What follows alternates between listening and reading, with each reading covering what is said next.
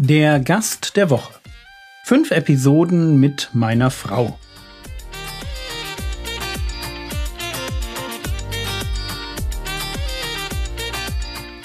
Theologie, die dich im Glauben wachsen lässt, nachfolge praktisch dein geistlicher Impuls für den Tag. Mein Name ist Jürgen Fischer und heute geht es um meine Frau und um unsere Ehe.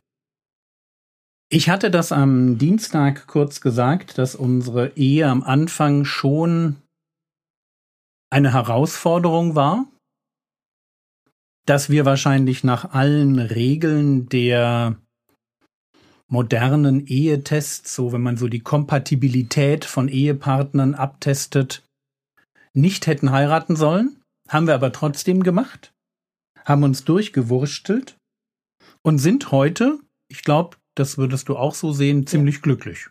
Mhm. Ich würde gern diesen Podcast mit der Frage beenden, was ist aus deiner Sicht wichtig für eine glückliche Ehe in den 50ern? Ja, man konzentriert sich so oft auf die jungen Ehen, aber mir scheint, dass Ehe jenseits der 50 eigene Herausforderungen enthält und dadurch, dass wir so glücklich sind miteinander und auch so es gelernt haben, miteinander glücklich zu werden, trotz unserer Unter Unterschiedlichkeit, ist das vielleicht eine spannende Frage. Wenn du definieren müsstest, was macht Ehe jenseits der 50 glücklich? Das darf jetzt total subjektiv sein. Jemand anders darf sagen, äh, sehe ich ganz anders. Aber du aus deiner subjektiven Sicht, was würdest du zu der Frage sagen? Also mir sind unsere Eheabende wichtig geworden. Mir auch. ja, also mein Mann ist eher der Romantiker. Ich bin eher so das äh, Arbeitstier, was dann immer wieder gebremst werden muss. Deswegen bekomme ich dann auch immer auch Arbeitszeiten gesetzt. Also da, ähm, alle achten immer drauf, dass ich um 8 Uhr wirklich auch mit der Arbeit aufhöre. Und meistens nehmen wir uns dann auch abends gerne Zeit ja für ähm, ein gemütliches Zusammensitzen als Ehepaar. Dann nehmen, ja, trinken wir auch ganz gern mal ein Glas Wein und reden einfach miteinander. Und das tut uns wirklich sehr gut, dieses Miteinander Zeit verbringen. Da überlegen wir uns auch immer, wie kann man noch gut Zeit miteinander verbringen. Wir gehen auch gemeinsam schwimmen, das ist unser gemeinsamer Sport im Sommer. Wir gehen manchmal auch spazieren, aber seltener. Ich gehe nicht so gerne spazieren.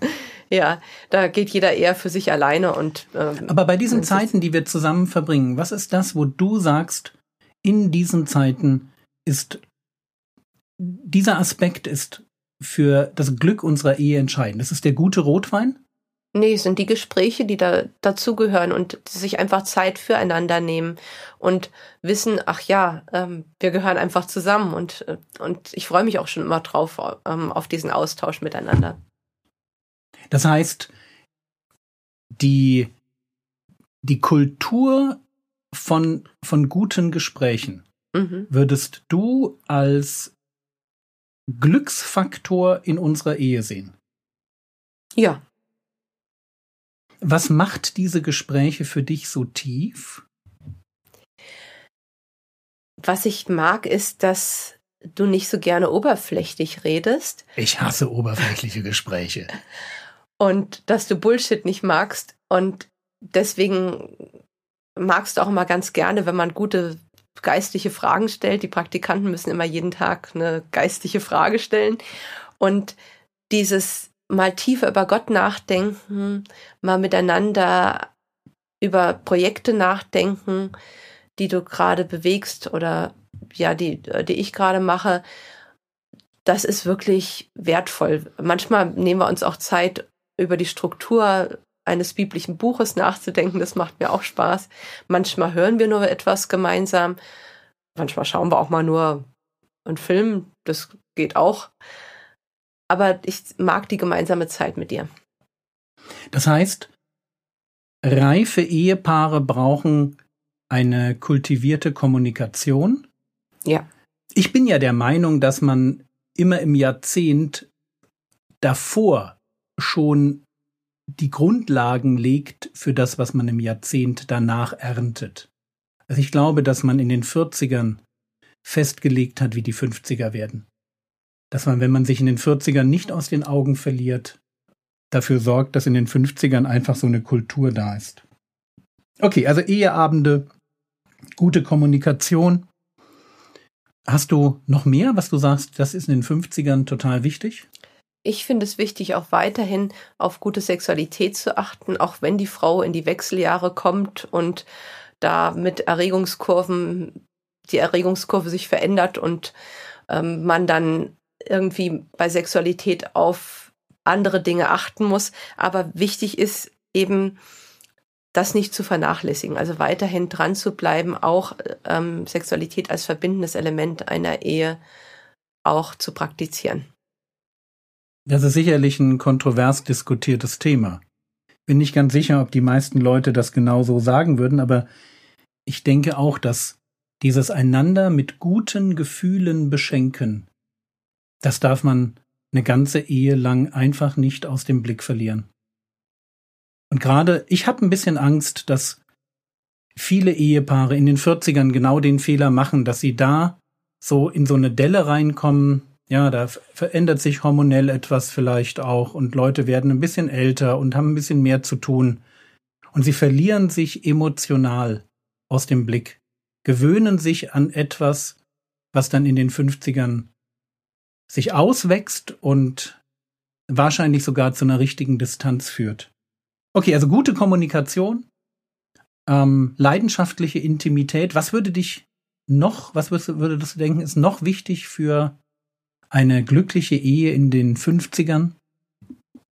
Ich persönlich genieße es sehr, dass mein Mann mich weiterhin bewundert, obwohl ich jetzt langsam Falten bekomme und nicht mehr so schick aussehe. Ähm, sagt er mir doch jeden Tag, dass ich schön bin und bringt zum Ausdruck, dass ich die Einzige für ihn bin. Und das ist für mich ein sehr wertvolles Element unserer Ehe.